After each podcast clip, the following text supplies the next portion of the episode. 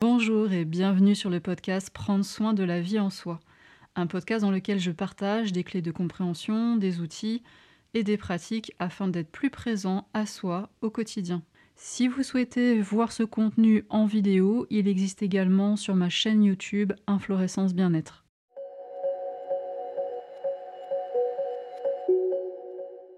Mieux comprendre et mieux vivre l'hypersensibilité. Je suis vraiment heureuse de te faire cette vidéo sur ce sujet aujourd'hui, parce que pour une personne hypersensible, c'est juste super important de prendre conscience de son câblage, de ses fonctionnements internes, parce que il y a comme quelque chose qui prend du sens depuis le début de sa vie le plus souvent.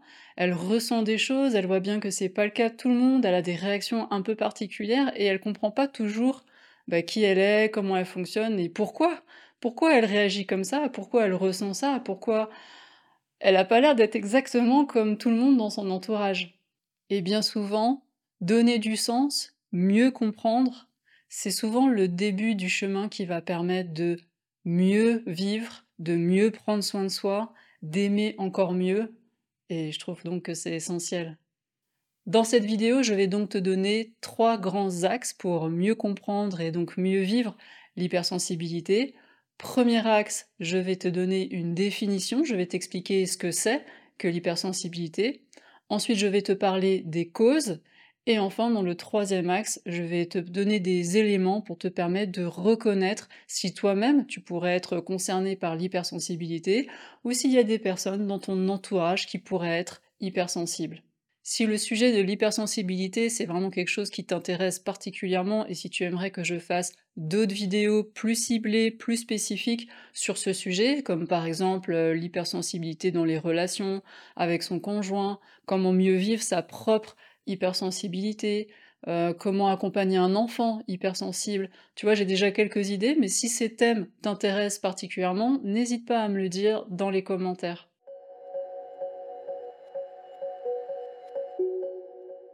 Bonjour, je me présente en quelques mots si jamais tu découvres juste cette chaîne. Je suis Karine Lépouchard, je suis thérapeute énergéticienne et enseignante indépendante. Et donc j'accompagne les personnes sur leur chemin de conscience, de présence, de bien-être, de santé holistique, qu'il s'agisse de prendre soin du corps, mais aussi de ce qui se passe à l'intérieur, hein, les émotions, les pensées, les croyances, tout ce qui se passe au niveau de l'intériorité et aussi au niveau spirituel je t'invite à rejoindre la newsletter d'Inflorescence qui paraît tous les vendredis midi. Tu vas pouvoir y découvrir énormément d'informations et de ressources, que ce soit sous forme de vidéos, de podcasts. Tu vas pouvoir découvrir la plateforme en ligne d'Inflorescence. Tu vas en savoir plus sur les accompagnements et les consultations que je propose, que ce soit en séance individuelle ou que ce soit pour les couples. Et en plus, tu recevras cet e-book en cadeau de bienvenue.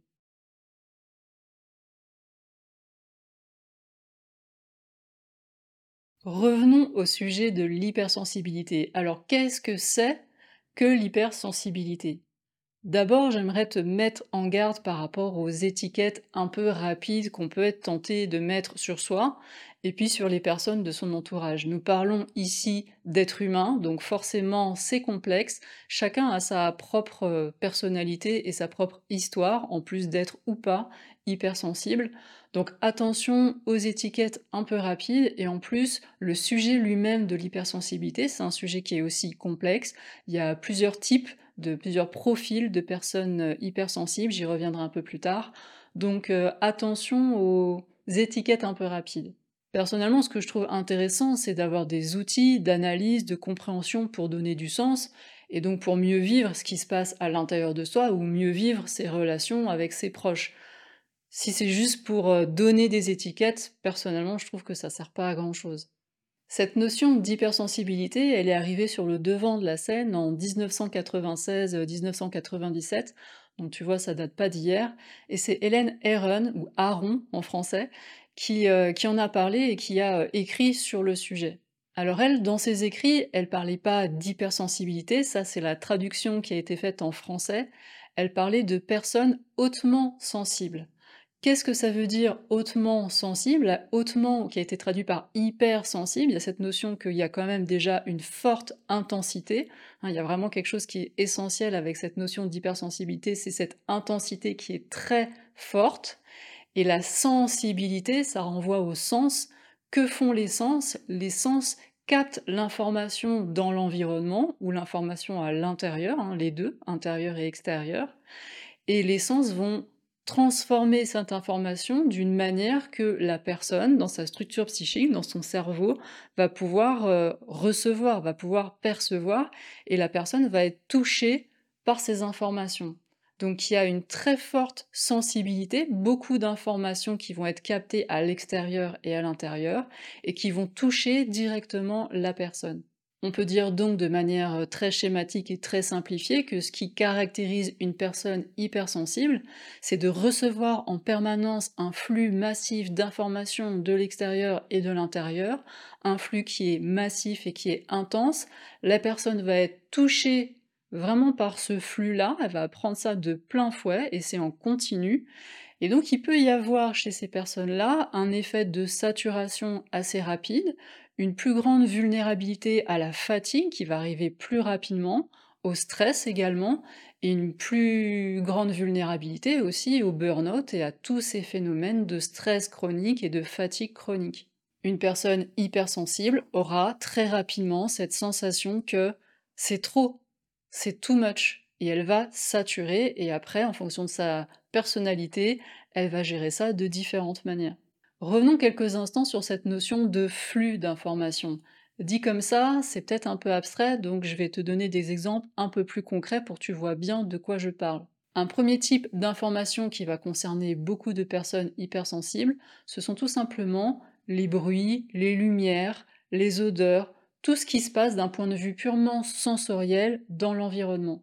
Ces différentes informations vont être perçues avec beaucoup plus de précision, d'acuité avec davantage d'intensité. Donc une personne hypersensible va très rapidement trouver que c'est trop fort, que ce bruit va être dérangeant, que la lumière va être trop éblouissante, que cette odeur va l'envahir, va être très intense, jusqu'à peut-être être dérangeante si c'est quelque chose qu'elle n'aime pas. Alors on parle beaucoup de cet effet effectivement de saturation qui est gênant, qui est perturbant, qui est négatif, mais l'hypersensible va aussi vivre beaucoup plus intensément. Les lumières qu'elle trouve waouh, magnifiques, cette musique qui la transporte, qui, euh, voilà, qui lui fait tellement de bien, ce parfum de cette fleur qui est oh, juste incroyable. En fait, il faut pas oublier que cette hypersensibilité, elle ne s'exprime pas que à travers ce qui dérange, elle s'exprime et elle se vit aussi à travers ce qui est perçu comme euh, juste euh, magnifique. Et waouh, et ce qu'il faut comprendre, c'est que cette hyper-réactivité aux signaux de l'environnement, à cet aspect sensoriel, c'est pas juste une impression. Il y a des études scientifiques qui ont montré qu'en étudiant, en mettant des capteurs sur le cerveau de personnes identifiées comme hypersensibles et en comparant avec d'autres personnes qui ne sont pas identifiées comme hypersensibles, on peut mesurer l'activité électrique du cerveau et donc on peut voir qu'effectivement il y a des zones du cerveau qui ont des activités plus intenses et plus rapides dans telle ou telle circonstance. Donc on a pu montrer par exemple que euh, en cas de perception de bruit ou de stimuli dans l'environnement, une personne hypersensible va y réagir beaucoup plus rapidement et avec davantage d'intensité. Ça se voit dans son cerveau, donc c'est pas juste une impression.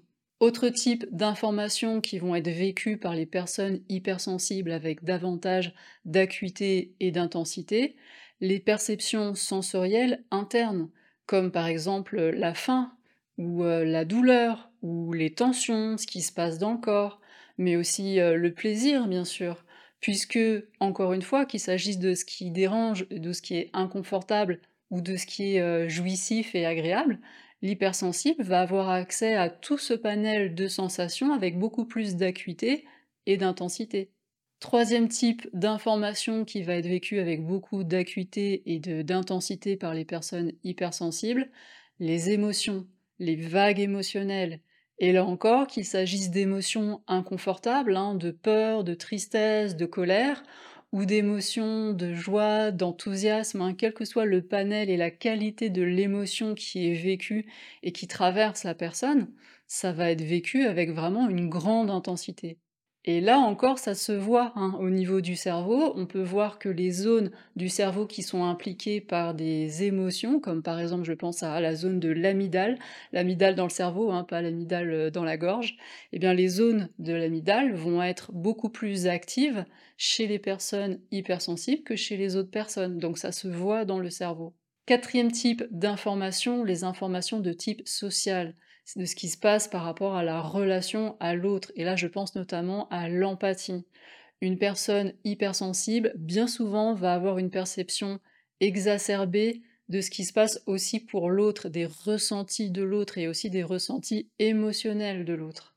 Et là encore, ça a été montré au niveau du cerveau, je pense à l'avant du cerveau, là, ces zones où il y a ces fameux neurones miroirs qui sont impliqués dans les phénomènes d'empathie, eh bien on montre que ces neurones miroirs sont davantage actifs, hein. il y a davantage d'activité électrique au niveau de ces neurones-là chez les personnes hypersensibles par rapport au reste de la population.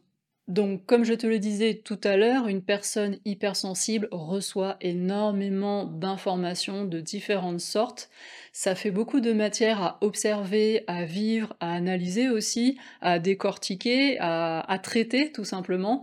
Et donc, comme je te le disais, le cerveau peut très rapidement entrer en saturation, en surchauffe, et donc il peut y avoir des fatigues qui vont arriver beaucoup plus rapidement.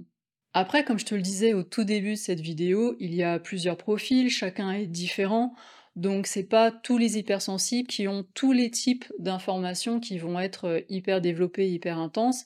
Certaines personnes vont avoir tout ce que je viens de décrire, hein, tous les types d'informations, pour d'autres ce sera plus l'aspect sensoriel, pour d'autres plus l'aspect émotionnel ou plus l'aspect empathique. Enfin, chacun est différent et donc après, il y a à regarder ce que vit chacun pour euh, identifier euh, ce que vit chacun. Je pense que déjà, avec ces informations, tu peux commencer à voir comment ça résonne pour toi ou comment ça résonne pour euh, des personnes peut-être de ton entourage. Autre information que je trouve importante, hypersensibilité et haut potentiel intellectuel, les fameux HPI, ce sont vraiment deux choses différentes. Les personnes qui sont identifiées comme HPI ont passé un test de QI, le test de Wessler, le WAIS, dans des conditions très précises, hein, pas juste sur Internet ou sur Facebook, hein, euh, avec un psychologue qui a été formé à faire passer ce test dans ces conditions qui sont très précises. Et donc la personne HPI a obtenu un score supérieur à 130 à ce test. Ça représente à peu près 2,2% euh, de la population. Les personnes hypersensibles représentent, on trouve des chiffres dans les différentes publications, de 15 à 20% de la population, parfois ça monte à 30, mais ce qu'on retrouve le plus souvent c'est 15 à 20% de la population. Donc tu vois, HPI 2,2%, hypersensible 15 à 20%, donc ça peut pas être la même chose dont on parle. Bien souvent, les personnes HPI sont aussi hypersensibles, mais il y a tout un tas de personnes hypersensibles qui ne sont pas HPI.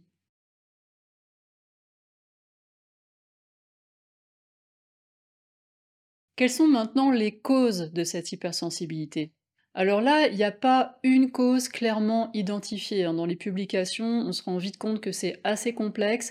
Il y a différentes théories, différentes hypothèses, mais aucune vraiment a été validée et a reçu euh, la validation, on va dire, de l'ensemble de la communauté scientifique. Alors quelles sont ces différentes hypothèses? Bien souvent, on trouve une cause d'origine génétique. Voilà, il y aurait des fonctionnements différents dans le cerveau, ce serait déterminé génétiquement chez beaucoup de personnes hypersensibles. On pense à des fonctionnements différents de certains neurotransmetteurs, de certains neuromédiateurs, de fonctionnements différents au niveau de la sérotonine par exemple. Enfin, je ne vais pas rentrer dans les détails, ça n'a pas grand intérêt. Mais voilà, il y aurait d'un point de vue génétique un fonctionnement différent du cerveau. Donc c'est câblé comme ça dès le départ, et puis c'est tout. En plus de ces causes génétiques, on trouve aussi des causes d'ordre environnemental, des choses qui pourraient être liées à l'environnement de la personne et à ce que la personne a vécu in utero ou au cours de sa petite enfance ou au cours de simplement de sa vie. Cette haute sensibilité, cette euh, sensibilité accrue, pourrait donc aussi s'acquérir au cours de la vie à travers certaines expériences, à travers certains contextes et à travers aussi pourquoi pas des traumatismes. Donc il y a des personnes qui témoignent effectivement d'avoir acquis cette hypersensibilité, ça existe aussi. En tout cas, quelle que soit la cause, que ce soit un câblage euh, comme ça dès le départ ou que ça, a été acquis euh, suite à un certain contexte de vie, à une certaine éducation, à un certain environnement ou à des expériences que l'on a faites, euh, l'hypersensibilité, c'est pas une maladie à guérir, hein, c'est pas une tare, c'est pas quelque chose qu'il faut corriger. Effectivement, c'est pas toujours quelque chose de confortable et de facile à vivre, mais comme je disais tout à l'heure, il y a des ressentis qui sont inconfortables et qui vont amener rapidement de la fatigue, mais il y a aussi des ressentis qui sont juste euh, magnifiques, qui sont hyper savoureux et qui sont précieux. Et ça fait aussi partie, ça, de la réalité de l'hypersensibilité.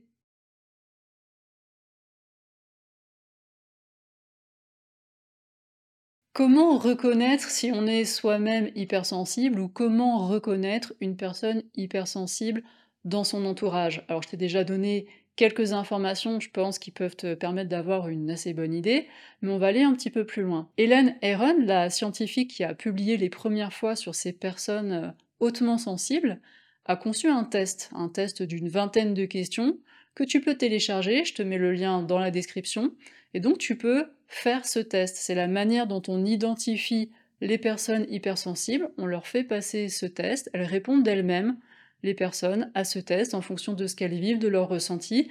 C'est une manière euh, très courante de procéder en psychologie clinique, hein, c'est tout à fait habituel. Ce test a été beaucoup discuté, critiqué, il y a eu différents arguments pour et contre ce test. Maintenant, il a été, on peut le dire, euh, globalement assez bien euh, adopté par la communauté scientifique. Si tu veux en savoir plus sur les arguments pour ou contre ce test, je te mets un lien dans la description d'un article sur le sujet que je trouve assez intéressant. Ce qui est important de savoir aussi, c'est que quand on dit hypersensible, en fait, il y a trois grands profils, on va dire trois types de personnes hypersensibles. Les personnes extraverties, hein, qui vont facilement s'exprimer, aller vers les autres, vers l'extérieur. Les personnes introverties, qui vont avoir davantage de difficultés, qui vont plutôt rester à l'intérieur, ne pas exprimer, ne pas montrer les choses. Et les personnes qui sont à la fois extraverties et introverties, en fonction du contexte. Elles vont être extraverties dans un contexte sécure, quand elles sont à l'aise, et dès qu'elles sont un peu moins à l'aise, hop, elles se renferment et elles redeviennent euh, introverties. Donc tu vois déjà avec ces trois profils, ça amène quelque chose de plus riche, une vision déjà un peu plus précise des choses. Quand une personne est dans un profil plutôt extraverti et qu'en même temps elle est bien présente dans son corps, c'est assez facile de se rendre compte si elle est hypersensible ou pas. Mais quand une personne est plus dans un profil introverti, et si en plus elle a développé des stratégies pour se couper, par exemple, de ses ressentis physiques, mais ça peut être aussi de ses ressentis émotionnels, ce qui est quand même euh, une stratégie euh, assez répandue, qu'on soit euh, hypersensible ou pas. Mais pour une personne hypersensible, ses ressentis sont tellement intenses et peuvent potentiellement être tellement gênants et perturbants, que ce soit l'aspect sensoriel, émotionnel et même empathique, que l'hypersensible peut avoir tout à fait tendance à couper, à couper en se décalant de son corps, en se décalant de ses différents ressentis, et en étant comme euh, sans arrêt à côté de ses pompes. Et c'est pas à juger, c'est juste un mécanisme d'autoprotection qui est hyper courant et qui permet de soulager un temps euh, tout ce flux d'informations qui est euh, juste too much, qui est trop. Donc du coup, quand on est comme ça, comme tout le temps décalé de soi-même, pas présent dans son corps, anesthésié, que ce soit sensoriellement, émotionnellement ou d'un point de vue empathique, c'est difficile de se rendre compte si finalement on a cette haute sensibilité ou pas. Est-ce que cette paix, cette tranquillité, c'est euh, réellement euh, authentique? Est-ce que c'est vraiment ce que je ressens? Ou est-ce que c'est juste du fake? Est-ce que c'est juste une forme d'anesthésie que j'ai créée pour me protéger de ce que j'arrive pas à gérer? Et là, le meilleur moyen de savoir, c'est toujours encore et encore de revenir au corps, de revenir dans ses points d'appui, de revenir dans ses pieds, dans son bassin, dans sa respiration, d'observer, de prendre le temps de ressentir, d'être là avec, et de voir comment le corps parle. Est-ce que dans le corps, il y a des ressentis, des tensions, des choses qui s'agitent? Et est-ce que j'ai comme envie euh, très rapidement de sortir de là parce que ouh, c'est qu'est-ce qui se passe? Ou est-ce que dans le corps, j'y suis vraiment pleinement, je suis posée, je suis ancrée et ouais, c'est tranquille, c'est ouvert, ça respire bien. Et ça, c'est toujours le corps qui va être ton meilleur euh, enseignant et ton meilleur guide et ton meilleur maître pour savoir exactement où tu en es. Et là, si tu as envie d'apprendre ça, d'apprendre à être plus stable et plus posé dans ton corps, je te renvoie à la plateforme, hein, la plateforme d'inflorescence, et notamment au module 1, plus de stabilité et de douceur chaque jour, où tu vas vraiment trouver des pratiques de base pour apprendre ça, te poser à l'intérieur et voir vraiment qu'est-ce qui se passe là, où j'en suis vraiment. Alors pour te donner un aperçu encore un peu plus précis, ce que je te propose c'est de faire un jeu, d'imaginer quelques instants que tu es dans la peau d'une personne hypersensible. Voilà, donc ce qu'on va imaginer, c'est que c'est le soir, c'est la fin de la journée, et tu marches en ville, donc il fait nuit, dans une rue qui est bondée. Bondée de voitures, bondée de monde, voilà, tu marches dans cette rue, et tu es dans la peau d'une personne hypersensible. Bon déjà c'est le soir, il est tard, donc la personne elle est fatiguée, elle a déjà eu beaucoup d'informations toute la journée, elle est peut-être déjà en état de saturation, et donc il y a ce corps là qui est fatigué, qui est lourd, qui est pesant, qui est... Tu vois, voilà, déjà il y a de la fatigue et elle le sent.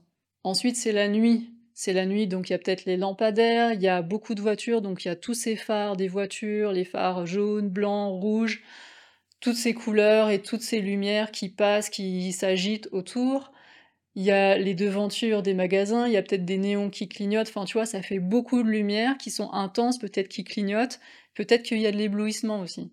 Donc là, avec cet éblouissement, peut-être que la personne hypersensible, voilà, imagine t'es ébloui, tu prends une grande inspiration pour te poser par rapport à ça, et là tu sens dans l'air toutes ces particules, des pots d'échappement, de l'air de la ville qui est comme lourd, chargé de plein de fumée.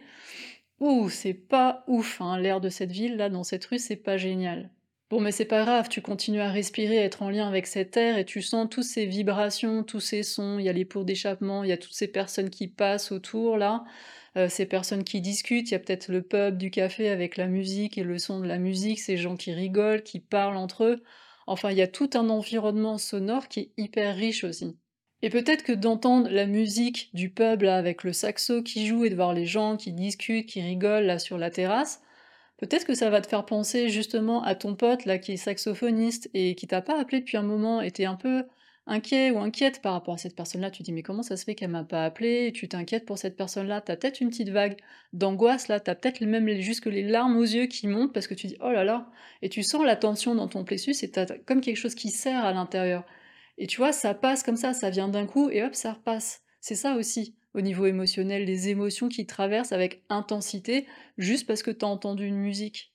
Et juste au moment où tu étais en train de penser à ton pote et que tu étais traversé là par cette émotion avec ce resserrement dans ton plexus, il y a un homme qui arrive là juste en face de toi, qui te frôle presque, tu as juste le temps de, de voir son visage, et tu as juste eu le temps de voir, oh là là, mais il a pas l'air bien cet homme-là, il a l'air euh, préoccupé, il a l'air... Euh, tendu, il, avait le visage qui est dur, et c'était une fraction de seconde, mais t'as senti le mal-être de cet homme-là juste qui passait. Et ça aussi, tu le sens et tu le prends de plein fouet.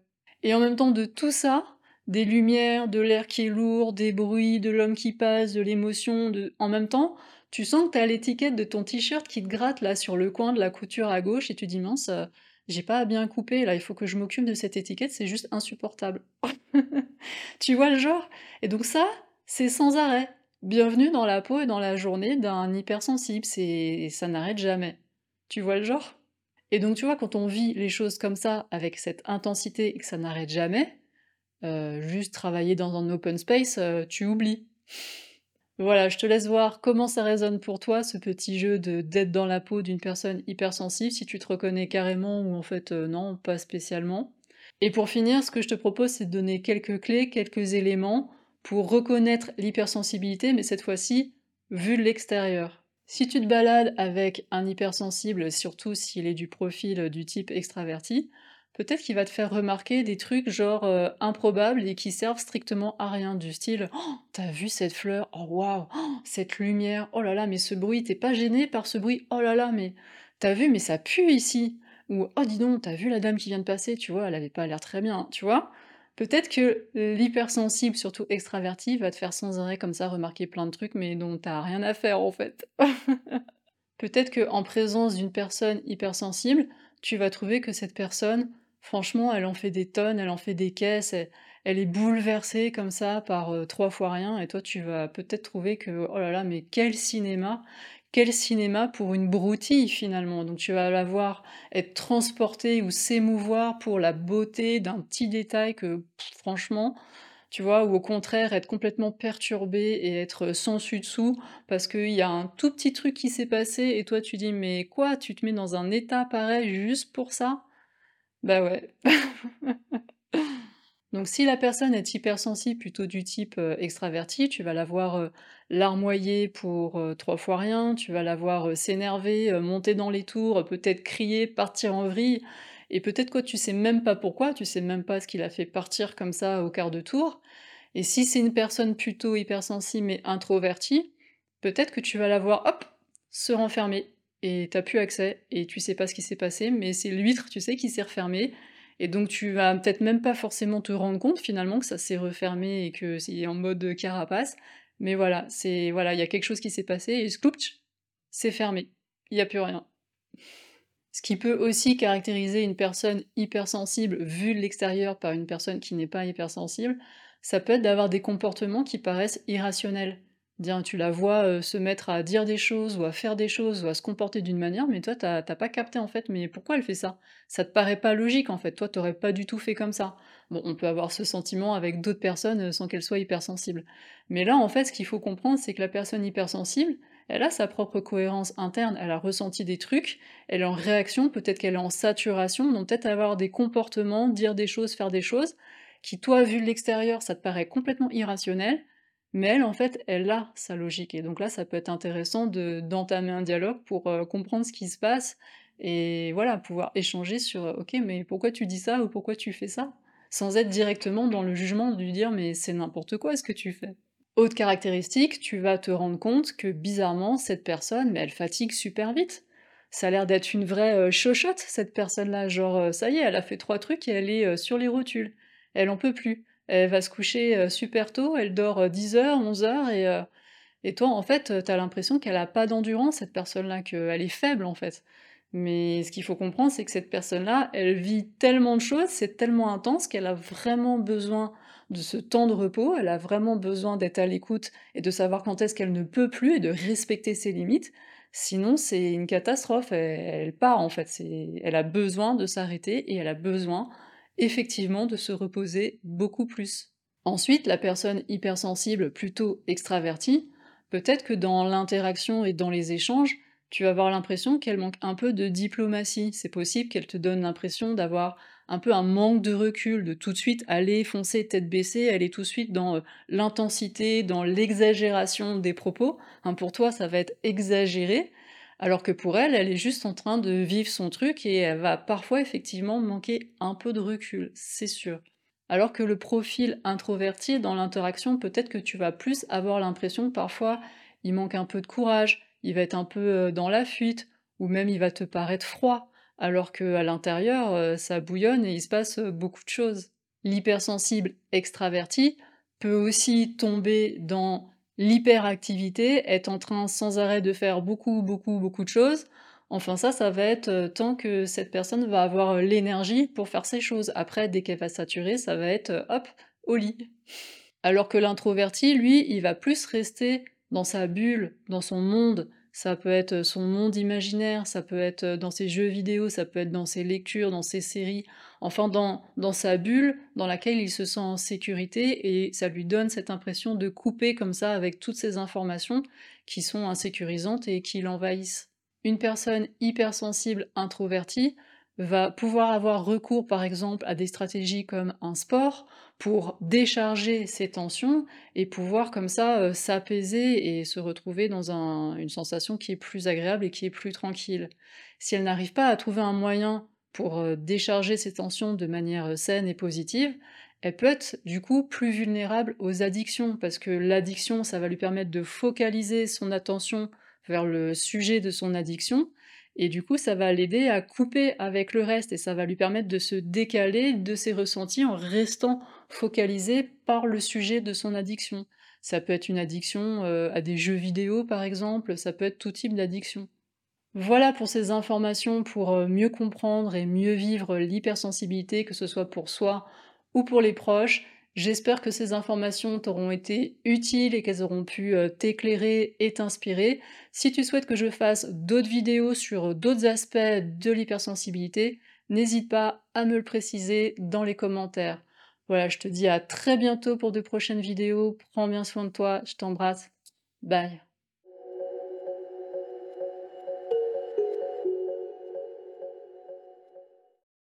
Merci d'avoir écouté cet épisode. Si ce contenu a résonné pour vous et que vous avez envie de soutenir sa diffusion, je vous invite à laisser une évaluation ou un pouce levé selon la plateforme de votre choix. Vous pouvez aussi partager cet épisode dans les réseaux sociaux. Si vous avez envie de vous exprimer sur le thème de cet épisode, si vous avez des questions ou s'il y a des sujets que vous aimeriez voir abordés dans ce podcast, surtout n'hésitez pas à utiliser les commentaires pour me le dire. Vous pouvez aussi me contacter par mail, je vous laisse dans la description de cet épisode mes coordonnées ainsi que l'adresse du site d'Inflorescence. Si vous souhaitez en savoir plus sur mon actualité, les événements, les ateliers à venir, je vous invite à vous abonner à la page Facebook Inflorescence Bien-être et à mon compte Instagram. Prenez bien soin de vous et à bientôt pour un prochain épisode.